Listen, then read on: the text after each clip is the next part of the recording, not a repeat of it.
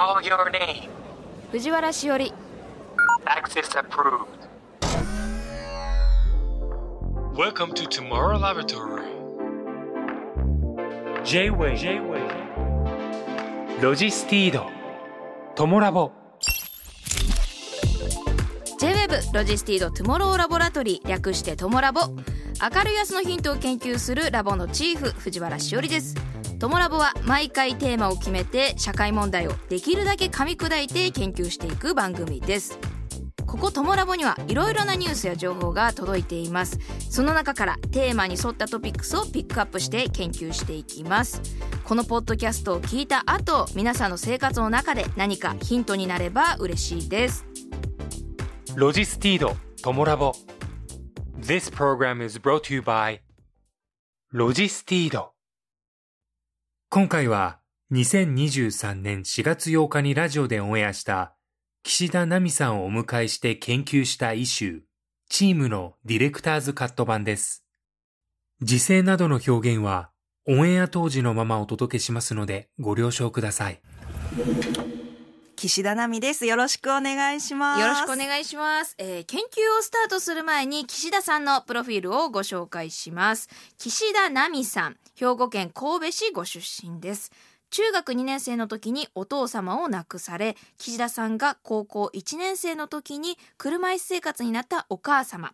ダウン症の弟さん認知症のおばあ様。そして愛犬が家族です。大学在学中に障害を価値に変えるバリアバリューを掲げる株式会社ミライロの創業メンバーになり9年間在籍されました。ノートに書いていたエッセイが反響を呼び2019年作家として独立。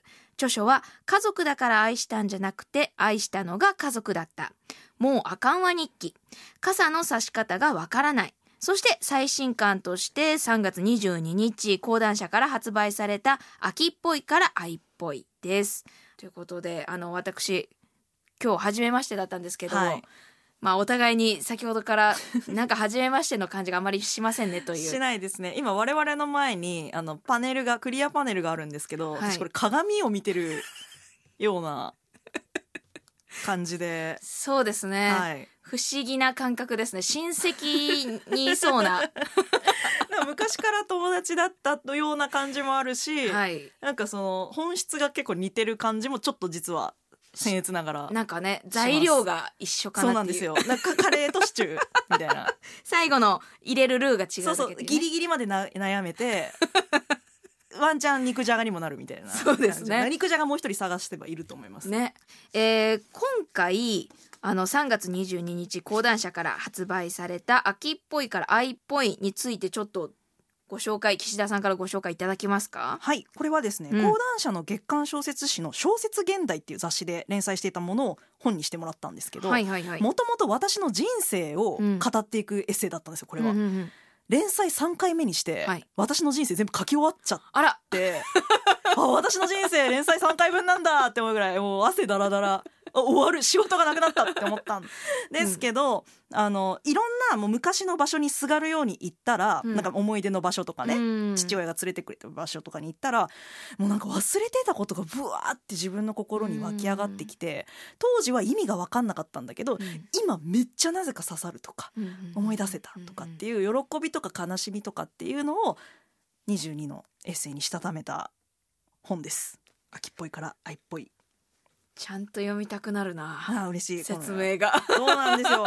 あの私が中学生の時めっちゃ好きだったうん、エッセイを書いたリリー・フランキーさんっていう方が、はいはいはい。岸田奈美は運命に愛されてるっていうこの本を読んで感想をくださったんですけど、はい。運命に愛されてるかって自尊心がめちゃくちゃ高くなったんだけど 一番嬉しかったのはこれ読んで、うん。私もこの場所に行ったことあるんですけど、同じこと思いましたとか。全然違う場所の思い出なんだけどなんか忘れてたことが引きずり出されましたとかって言ってくださる方が何人かいらっしゃって、うん運命が共鳴してるようなことをすごいね感じて嬉しくなりました。やっぱナミさんってこういろんなこうネットだったり、はい、その人からの反響みたいなものがこう反映されやすいですよね。そうです。共鳴しやすいですすごく、うん。だからあの今回のこの本の中にも、うん。その結構死にかけで弱ってるおじいちゃんがはあ。毎日川に弁当を捨てに行くっていうなんか衝撃のもう忘れられない景色があるんですけど。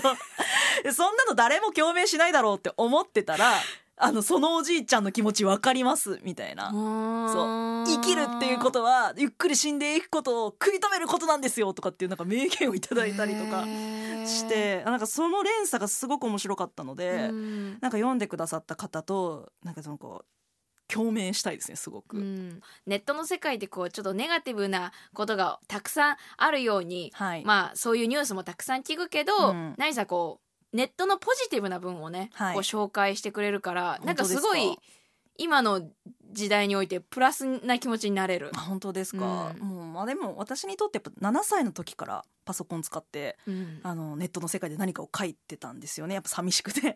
なのでその時やっぱ優しかったんですよ、うん。原体験としては、うん。夜中にも一人ぼっちが掲示板で返事をしてくれるみたいな世界だったんで、そこは信じてますね。どんだけ世間がネガティブなインターネットを出そうが炎上しようが、うん絶対そこに優しい人はいるし、うん同じ寂しさを抱えてる人はいるっていうのを信じてますねものすごうく。んはい、ちょっとこれぜひ秋っぽいから愛っぽい私もちょっと読みます。ありがとうございます。はいありがとうございますはいそんなナミさんと研究していきたいと思います。はいロジスティードトモラボ今日の一週はチーム。トモラボ恒例言葉の意味から紐解いていきましょチーム共同で仕事をする一団の人。2組以上に分かれて行う競技のそれぞれの組。日本でチームカラーといえばチームの個性や特徴を指しチームプレーは団体競技や仕事で個人の成績よりも全体のいい結果のために各人が協力し合う行動のこと。またチームワークはチームの共同動作。一団の人々の連帯とされています。2023年の新年度がスタートして1週間学校の入学やクラス替え会社の入社や転職に昇進。この4月から習い事を始めたというリスナーメンバーの方もいるかもしれません。新生活馴染んできているでしょうか？今回はそんな季節に研究した一周をピックアップしました。リスナーメンバーの皆さんも一緒に考えて研究に参加していただけると嬉しいです。まずはこんなトピックがラボに届きました家族という名のチームあなたは本当にお父さんと似ているね。家族、親戚、知人から言われる回数が格段に増えた。とにかく私は他人の前に出れば出るほど父に似ていると言われた。私のルーツは間違いなく父にある。人は自分の根底が揺らいだ時、幹よりももっと下にある根。さらには育った土にまですがりつきたくなるような気がする。足元がしっかりしているとどうしようもなく安心できる。今回お迎えしているフェロー作家岸田奈美さんの本「秋っぽいから愛っぽい」から一部抜粋しましたプロフィールでご紹介しましたが岸田さんの最初の著書のタイトルはズバリ「家族だから愛したんじゃなくて愛したのが家族だった」ですそして今ご紹介した「秋っぽいから愛っぽい」の22あるストーリーは岸田奈美さんご本人とご家族が主な登場人物。ここからは岸田さんとお話ししたいのはほとんどの人にとって最初に所属するチーム家族についてです。まああのまあ、早速なんですがこう奈美さんが定義するはい。家族っていうのはどんなものですか、あー定義。えっとね、私は生きていくための仲間ですね。生生きていくための仲間。なんで家族として生きていくっていうよりは自分一人のうん。命人生をつなげていくために一人ではどうにもならないことを一緒に助け合ってそれぞれが生きるために一緒にいる存在みたいなのが多分家族なんじゃないかなっていうのは思いますね。うんはいうんそうですよね、うん。なるほどね。私にとって家族ってなんだろうって、まあ、こう人に質問するのだから、うん。自分も考えなきゃと思った時に、まあだから今回の人生におけるまあなんかいいことも悪いことも勉強させられる、まあ、メメイト、まあ、クラスメイトなんだろうなとは思ってて、でもなんかまあいいのか悪いのか、うん。なんかその共通してこれを目標にうんうん。全員で乗り越えなきゃっていう課題みたいなものが、うん。あまりうちの家族はなかったかなって思うように思って、うんうんうんうん。だからこそ離れやすいかも。あとも思っちゃったり離れやすいっていうかなんかもう本当におのおの。ーおのおの。おのおのすぎおのおのになりやすいのかなとも思って、はいなんかまあねこう家族っていうのはこう最も近い存在だけど、うん。近いからこそのなんか衝突だったり、はい。理解できないことだったりもう本当に考え方が違うなみたいなことも起きた、みそういうのが見えやすいとこだ存在だと思うんですけど、はい。その中でまあなんかナミさんの中ではなんか怒りとかそっちのなんかほそっちの方の感情ははいどうだったんですか、家族に対して家族に対して。あありましたよありました。あの母は結構ね気が弱いというか、うん。あのーなんだろうあまり波風を立てたくないタイプなんですうん。よだからその衝動性とかがあんまなくて、うんうんうんそう。だけどそのすごいやっぱうじ私からするとうじうじしてるように見えたんですよ、うん。私も歩けないから仕事とかでもそのなんか誰かが私になんか任せてくれるのかなって気にしてたりとかそのすごいなんだろう合わない人と一緒にずっといてもなんか相手を傷つけたくないから傷つけられてるのに傷つけたくないからなんか離れられないみたいなこと言った時に私はいやそんなの言えばいいじゃんとかう、ん。うん、そんなのもうなんか離れればいいじゃんみたいなさ、うん。ことを言言ってたんだけど、ん。いやーそれはみたいな感じの時にやっぱそこはすごい私イライラしましたよ。うん。なんでだろうみたいな、うん。そうあのなんでそれやってくれないんだろうとか。それでなんかでもそれは私結構泣きながら一回言ったことがあって、うん。いやあのお母さんがそれを苦しみながらやってるっていう姿を見るのがしんどいってうん。言った時に、うん。でお母さんもそれを見せてるのは辛いんだけどでもお母さんができないっていうそれで人と衝突するのが辛いっていう気持ちもあるんだよっていうのでわーってなったから家族って一番そばにいるんだけど、うん。一番分かり合えない存在だなって思ったんですよ。いややっぱそういうことありますよね。あります。そばにいるから喋んなくても分かるじゃんっていううん。怒りもうん。起こるし、うん。なんか家族なのになんでここ協力してくれないのみたいな風に思うんだけどうん。やっぱそれぞれの事情となんかそれぞれの性格をやっぱ抱えてる一人の他人なのでうん。そばにいるから喋んなくても分かってくれるとかそういう期待を持っちゃうとうん。結構ねうん。裏切られた気がしてうん。辛いなっていうのはあるかもしれない。そうだね。わ家族だから理解し合えるものっていう何かね、そういう希望みたいなものが、はい。いろいろ湧きますよね。家族だから仲良くできるもの家族だから理解し合えるものとか思うけど、はい。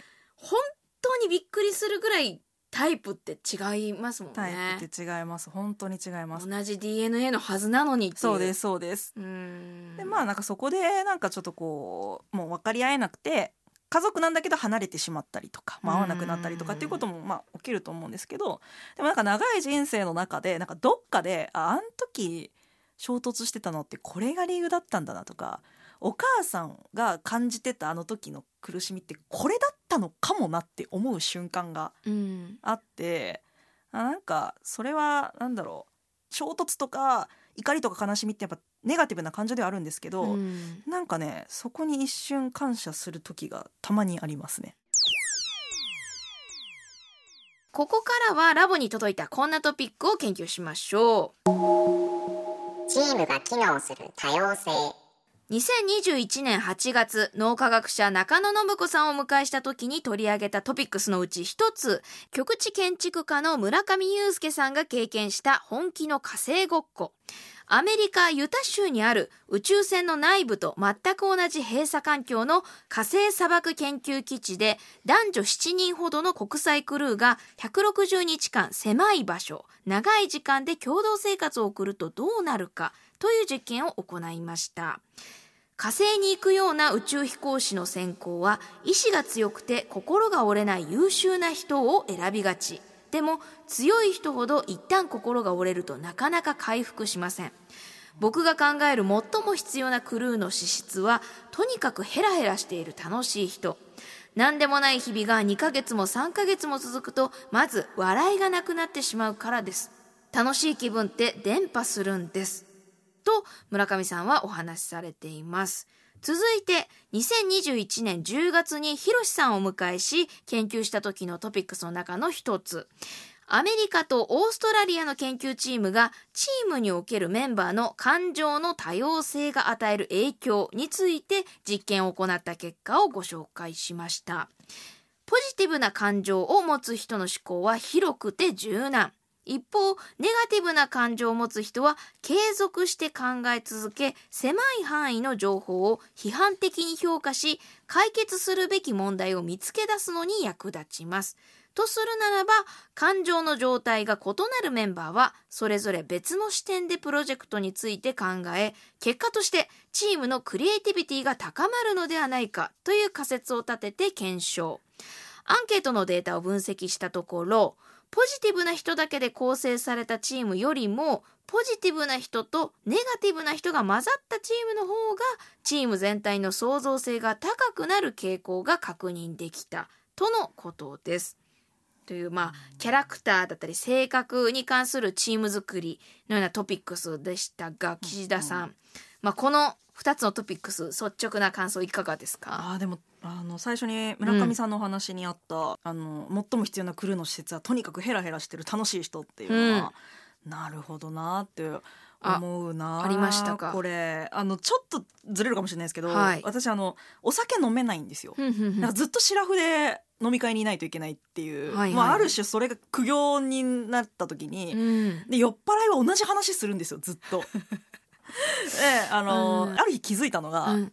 歌舞伎みたいにその酔っ払いの話にめちゃめちゃ相づちを打っていくとなんか気持ちよくなってるのか若干話が別の方向に行くんです。その同じ話なのにもう盛りまくって話が。そう。森に持って、うん。もうとんでもないところに着地したりするんですよへね。ーその時にどういう対応したら一番相手が乗るのかっていうのをはい、1研究した。週間ぐらいで研究したことがあっはあ面て白い。そのなんかいろいろ例えばうん阿川佐和子さんの番組聞きながらはい相づちを打つ技術をめちゃくちゃ仕入れて羽川沙子さん、聞く力っていうのを出してますしね。力をうんはめちゃめちゃはなんだろう発達させてうんめっちゃ賢くこう言い合いをしようみたいなをやった時もまあそこそこやっぱさすが聞く力ですよ。はい。なんだけど意外とその酔っ払いを乗っては来ないんですようね。ね、じゃあなんかこう褒めようみたいな、うんすごいですねとか、うんいいですねとかって褒めようと褒めてみたんですよ。うんはいでも褒めてもなんかちょっといい気分になるだけでそんなに。私史上一番酔っ払いの話が盛り上がってもう席を立って踊り出した時があって ちょっと、それが興味ある。うん。適当にうん「あよっしゃえそれで？えっていう感じのこの調子を取ったら嘘でしょ。本当えだから適当にそのめっちゃ褒めても相手ってプレッシャーになるしそんなことないよって謙遜で引いちゃったりするんですよ。めっちゃ考えて丁寧に丁寧にとか自分をこう偉い人に見せる賢い人に見せるとかっていろいろ頑張ったんだーけど結果一番踊らせられたのはそのもう適当なこの「よっしゃそれそれそれそれ」みたいな適当な感じの方が人って気持ちよくなってめっちゃ喋ってくれるんだなっていうのは研究としてありましたね。本当かよ。えほんまほんまほんまほんまこれ。だからラジオもさなんかこういいこと言おうとかなっちゃうけど。あーあ大ー。阪のおばちゃんの出会い頭の話みたいな方が実はなんか人の心を深くこう揺り動かすのかもしれない、うーん。1時間喋って天気の話しかしてなかったりしますからねあの人たちは確かに。はい、まあだからそのこれは岸田さんのこのね対酔っ払いの話がいかにどうやれば盛り上がるかの研究結果ではありましたがだから意外と必ずしも真面目にちゃんと取り組むっていうことがうまくいくわけではないっていうこの火星の理論と似てるなと。そうですそうです。やっぱヘラヘラして楽しそうで、その楽しさっていうのが伝播するっていうのは、ん。めっちゃ大事。なんかそういう人って結構この世の中だとそのふざけてるとか適当とかうちの弟結構それ近くて。調子のいいかもヘラヘラしてて、うん。なんだけどでもそういう人が実は一番なんだろうチームのその空気を作るのになんか辛いことがあったとしてもなんか幸せを味わえるみたいなの。ってそういう人の存在だったりするよなっていうのはすごく納得しましたう今。ん。今日の一週はチーム。ここからはラボに届いたこんなトピックを研究しましょう。チームを機能させるタックマンモデル1965年心理学者のタックマンがチームを理想の組織として進化させる5段階の手法としてタックマンモデルを唱えました。第1段階形成期。チームが編成されたばかりでメンバーお互いの性格や考え方スキルをわからない状態が形成期。まずはチームとしての役割目標や成功のイメージを共有するためにコミュニケーションを取ることが大切です。第2段階混乱期。メンバーそれぞれを理解し始めた後、チームとしての考え方や進め方に違いが生まれてしまい、意見や主張がぶつかってしまう段階が混乱期。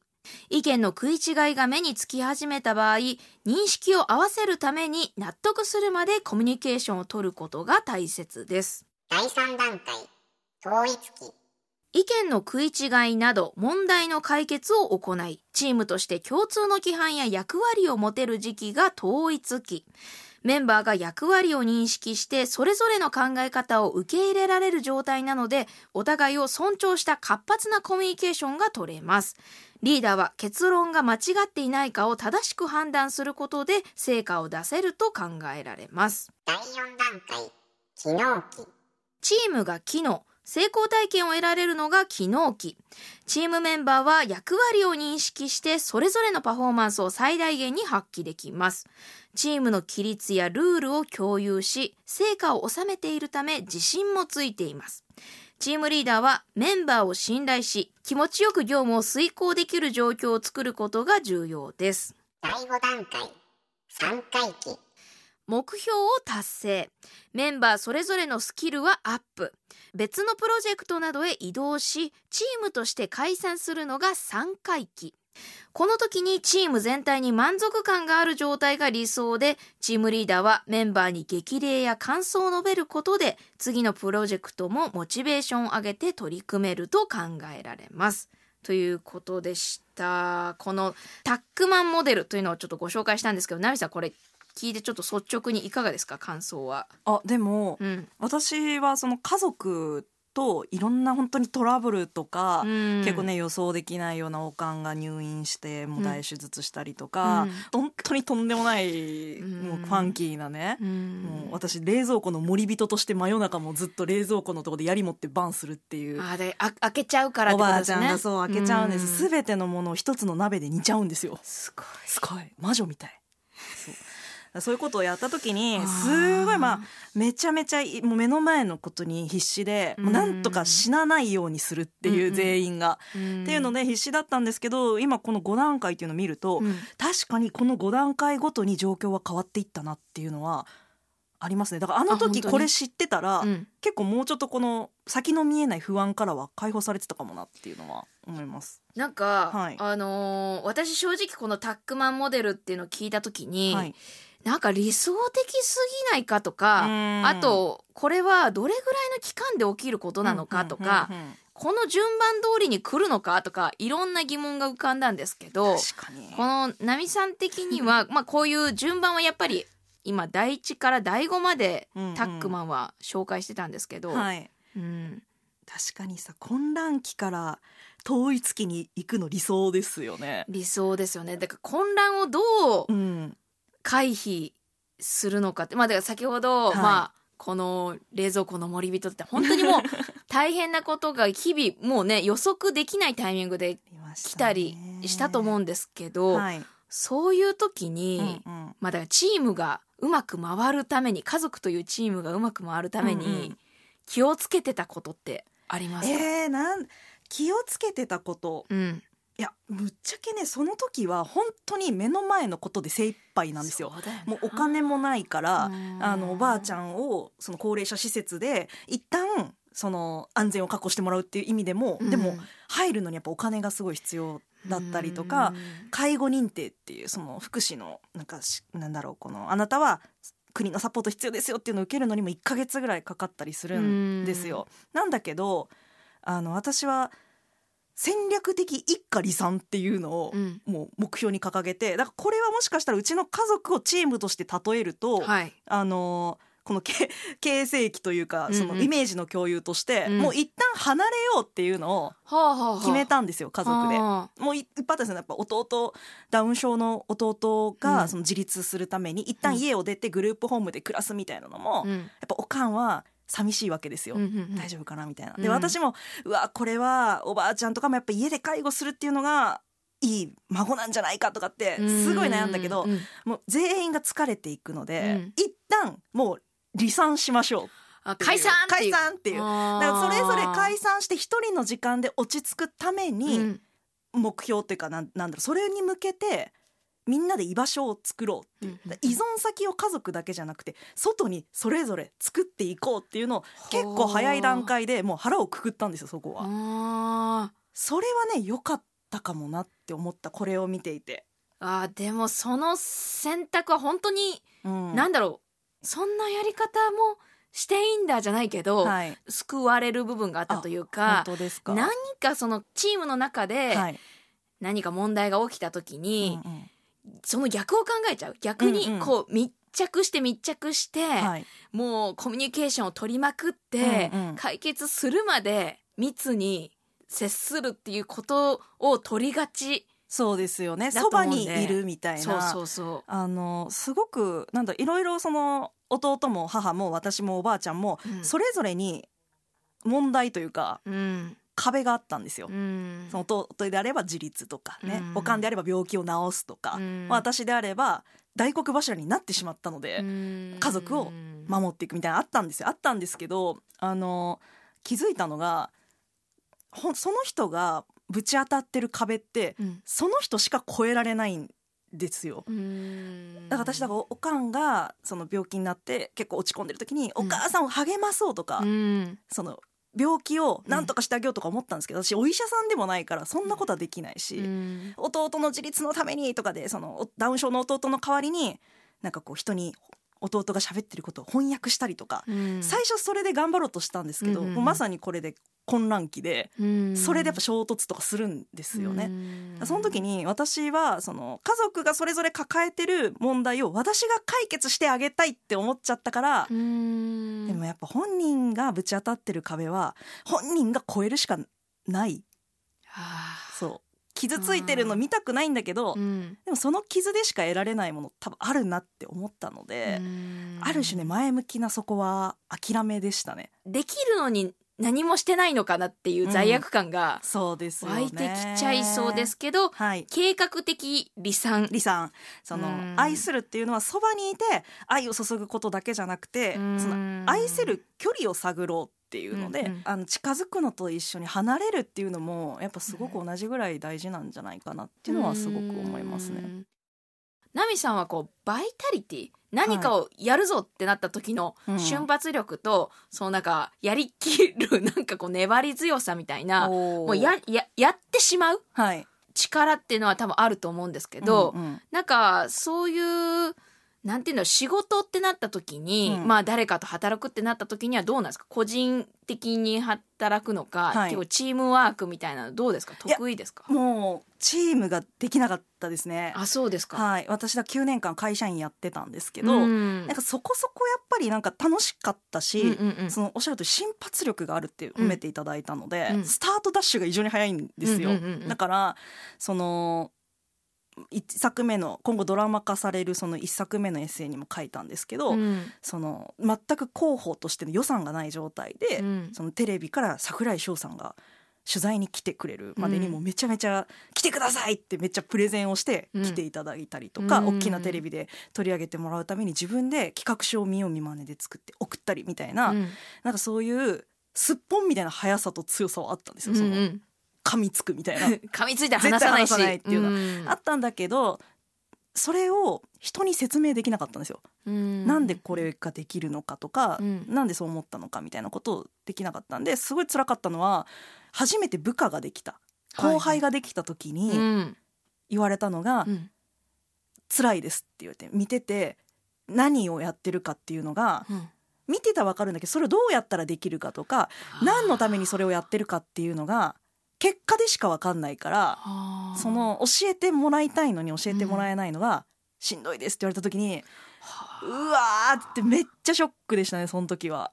あーだから多分ねそれはスポーツでもあるエースとかうん。天才型の方なんだよな、いやーあのーできるんだけど、はい、できるからこそ、うんうん。なぜできないっていうのはちょっと難しいんだよね。できない側からするとなぜそうなってる仕組みがわからないしそれできちゃってるから仕組みをね伝えるのもうん。難しいし、難しい、そうか後輩ができた時に、うん。あれってなったんですね。そうなんですよ。そその時にチームワークはどうやってうまくやったんですか？いやだからうまくやってないよね。うまくうまくやってないよね。でもなんだろうな。今今振り返ると、うん。あでもあの本当の天才とか、うん。本当のすごいエースってうん。気にしないんです多分その言われたりとか、うん。その分かんないですって言われることに対してもうそれ置いていくかもしくは、うんいやもうそれでもついてこいって言える、うん。けど私はやっぱ下手に、うん。そのそっちの気持ちも分かるんですよ。そのうん。分かんないとか辛いとかっていうことがどれだけしんどいかっていうのもうん。なんかわ分かるんですよ。だからそれはうまく喋られない弟がうん。あのと一緒にいたからかもしれないんだけど、うん。そうなんですよね。だからでもその作家として独立するってなった時に、うん。その編集者の方が言ってくれたのが、その岸田さんはめっちゃ傷ついてきたと思うってなんか言ってくれたんですよ。うんうん。障害のある家族とかお父さんが亡くなったこととか、うん。なんかそうやって自分が言ってるなんか瞬発力がありすぎるがゆえになんかそのなんだろう理屈が説明できないみたいなのが、うん。そんなまあすごい傷ついてきたけどその傷ついてきた岸田さんだからこそ伝えられることとか笑わせられることがあると思うっていうふうに言われて、私その言葉で会社員を辞めたんですよ。うん。なのでなんかその時私会社で多分いたらこういう人がいたら嬉しかったなっていうのは自分の弱さを強さに変えてくれる人。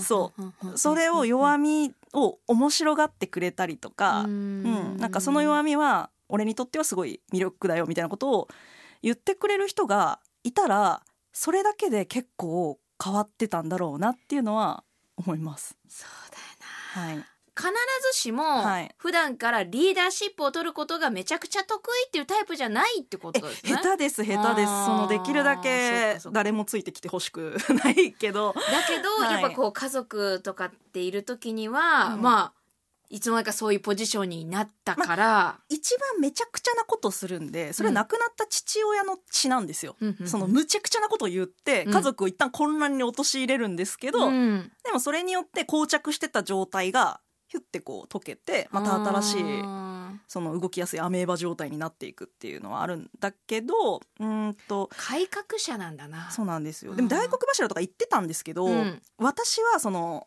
書くことがちょっとうまいっていうのと、うん。それで人に読んでもらう。人がその遠くで応援してくれる人を増やすっていうのが私うちょっとだけうまいんです家族の中では。うん。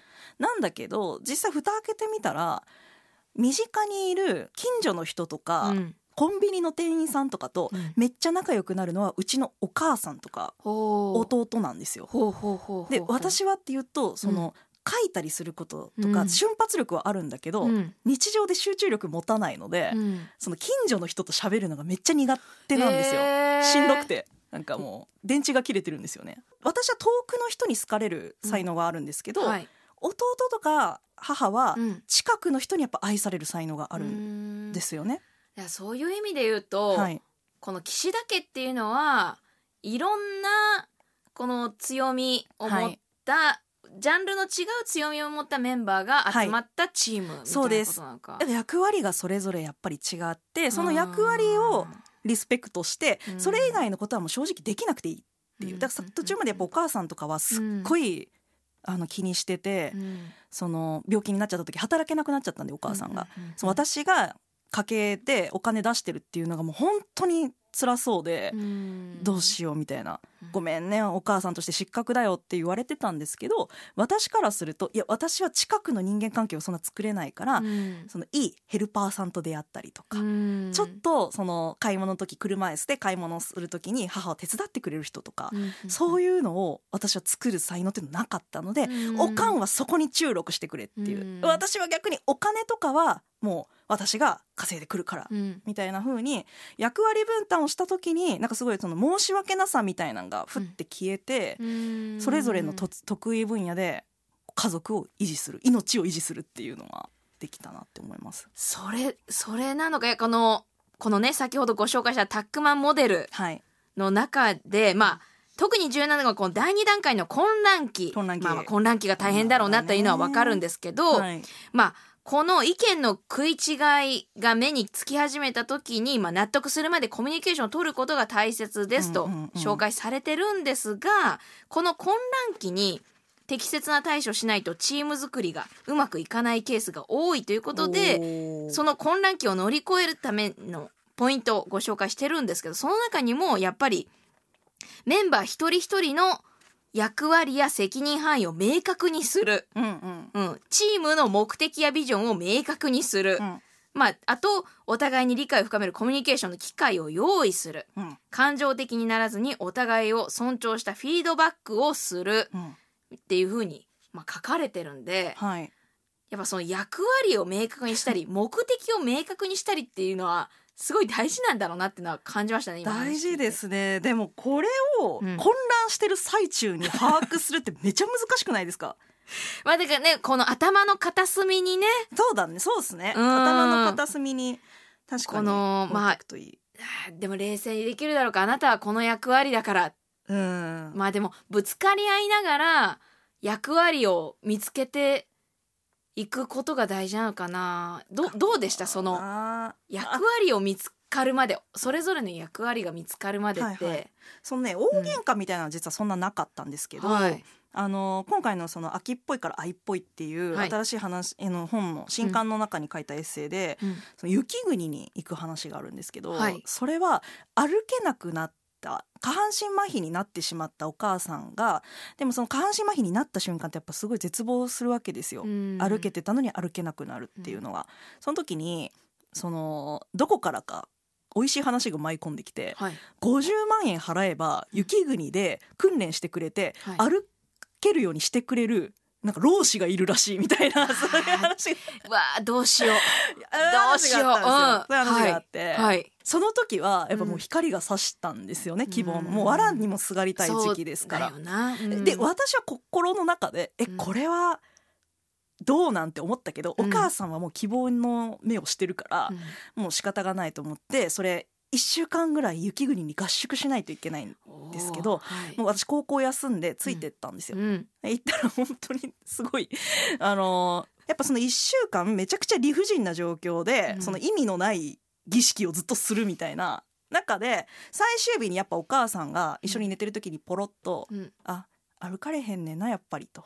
うん。でまあ、これが結構なんだろう私とお母さんにとって結構衝突というか、うんなんかその めちゃくちゃななんかインチキ医療を受けに行ったっていうのはそのすすごい衝突だったんだけど最終日にポロッとお母さんが言ったのが歩かれへんねんなと。だけどなんかやっと諦められるような気がするみたいなことを言われたんですよ。うんだからなんかすごい大事なことって私歩けるようになることじゃなくてこの歩けないっていう自分にもなんかできることを探すみたいな、うん。そう。めっちゃ辛いけどめっちゃししんどいまず受け入れないといけないけどこの歩けないっていう自分を受け入れるっていうことが多分今はものすごく難しいとは思うけど、でもそれをしていかなあかんねんなっていうのをやっぱその1週間の合宿で歩けないっていうのを思い知ったからそれこにたどり着いたんですよ。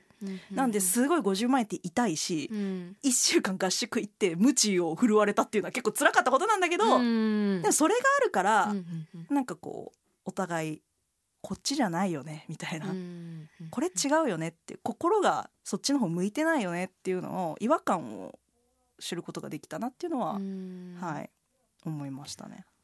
ナミさんはまあさっき、はい。家族の中では大黒柱。まあ、うん。だからリーダー的ポジションに、まあ、なってしまったみたいに言われてましたけど、はい。どうですか？その家族以外の場所でうは、ん。あのチームの中に入るとはい。どういうポジションになりがちですか？どういう高校とかさ中学校とか女の子でグループ作るじゃないですか。うん。であの廊下に広がって歩くじゃないですか。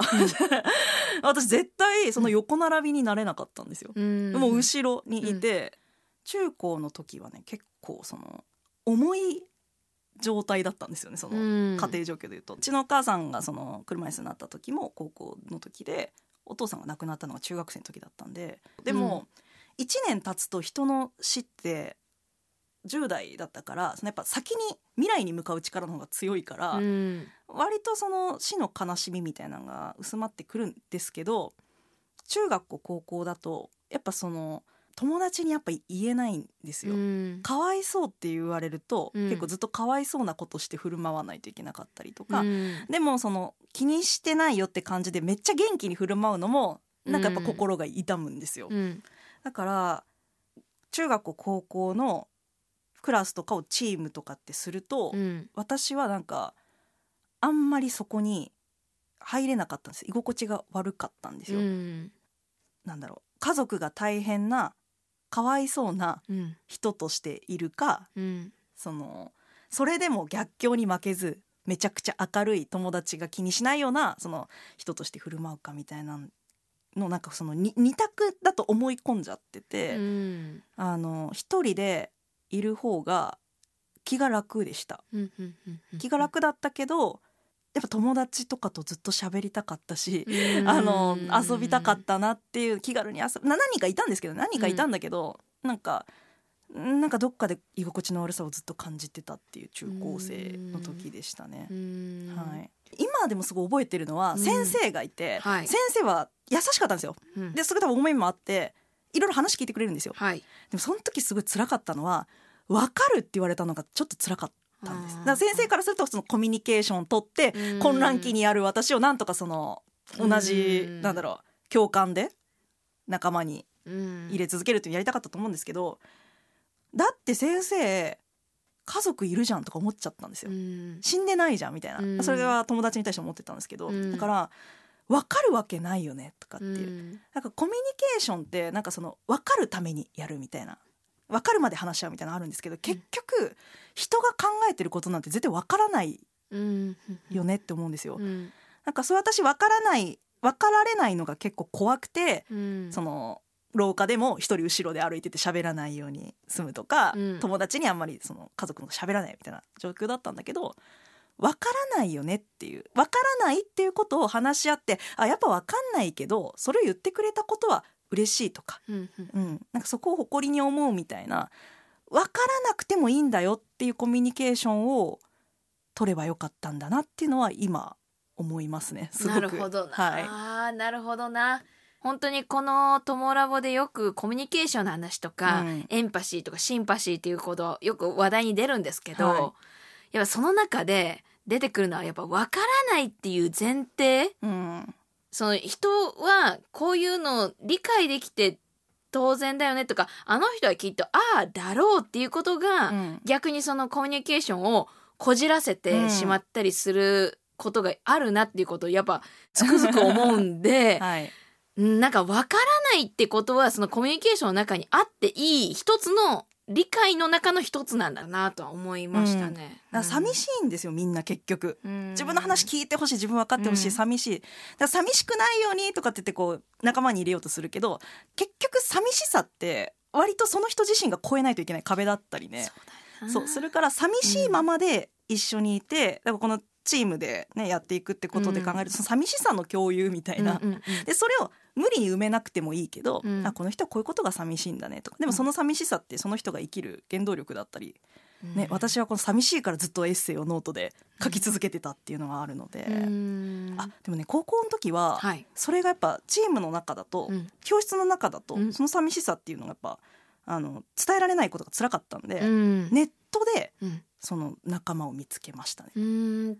具体的にネットの中のどういうところにこうストレスストレスというかそういう欲求をは、はい。発散してた。掲示板ですね。掲示板。当時はもううんうん。うん2000年代のの最初ぐらいなんですけど、うん。もうどこの誰かもわからないうん。人たちに、その今日あったこととか、まあ、その身元がわからない程度にぼかして、でも夜中の3時とか4時とかに例えばあのお母さんが手術とかお父さんが手術とかで手術ってなんか結構夜通しやることも結構あって、うん。その時にパッてパソコン開いてうん。掲示板で「今こんな感じなんだか」って言ったら夜中の3時とかにペッて誰かが返してくれて、うん。その目を閉じてるだけでも体力回復できるからうん。し眠れなくてもいいから目閉じたってもいいんじゃないとか。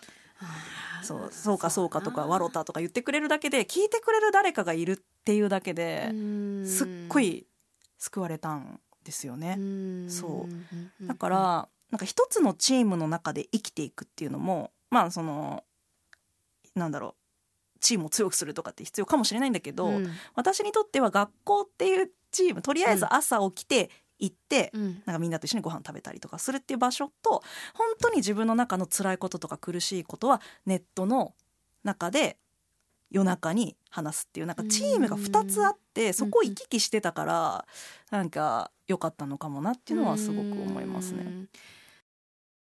チームについてちょっとお話ししてきましたけどナミさんいかがでしたか？いやあのすごくやっぱその家族について書くことが多いエッセイだったんですよね。だからすごく家族のテーマで取り上げられたりとか、うん。家族愛っていうその代名詞で紹介されることがたまにあったんですけど、うん。結構そこになんか違和感もあったんですよね、うん。家族なんかこれは誰かにとっての呪いじゃないかと。家族を愛すべきであるとか そう家族とそばにいてこそのうん。なんか人間であるみたいに思われちゃったら嫌だなって思ってたんですよ。なるほどなるそれ傷つく人いるるだろうなって思ってたんですけど。今回その家族ってわけじゃなくて同じ目標を共にするチームであるっていううん風になんかスポットライト当ててもらえたのがすごく嬉しかったですね。それが最初のねナミさんの著書のタイトルにもメッセージ詰まってるなと今改めてちょっと思いました。はい、今日チームを一周に明るい明日のヒント探ってきましたがリスナーメンバーの皆さん今日のお話からヒントや気づきあったでしょうか？ロジスティとトモラボフェローとして作家の岸田奈美さんをお迎えしました奈美さんありがとうございましたありがとうございました。Logistido, Tomorabo. This program was brought to you by Logistido.